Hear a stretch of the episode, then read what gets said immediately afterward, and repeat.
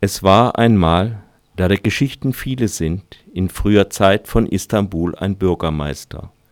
Der machte sich auf nach dem Städtchen Sirt. Dort hielt er eine Rede und las auch ein Gedicht vor.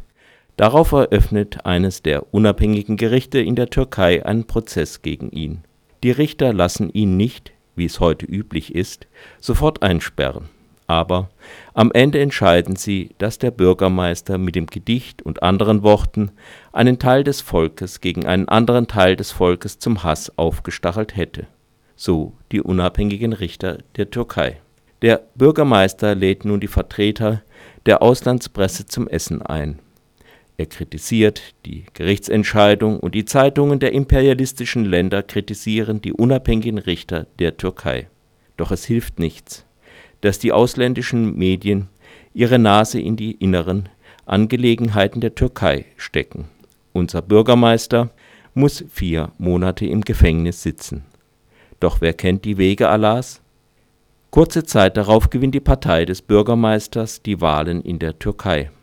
Aber dem ehemaligen Bürgermeister ist wegen seiner Strafe jedes politische Amt verboten. Da steigt der ehemalige Bürgermeister sofort in ein Flugzeug und sagt dem Piloten Lass uns sofort zu den imperialistischen Ländern fliegen.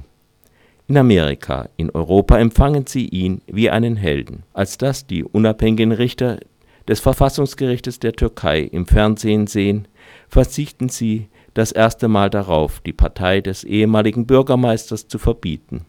Gleichzeitig reicht ihm die, der Oppositionsführer, der Herr Denis Baykal, die Hand und gemeinsam ändern sie das Gesetz. So wird der ehemalige Bürgermeister wohl eines Tages Ministerpräsident, wird Staatspräsident. In der Türkei gibt es seit alter Zeit und noch bis auf den heutigen Tag unabhängige Richter und unabhängige Staatsanwälte. Niemand soll seine Nase in die inneren Angelegenheiten der Türkei stecken. Was wäre der Nutzen? Das ist unser Märchen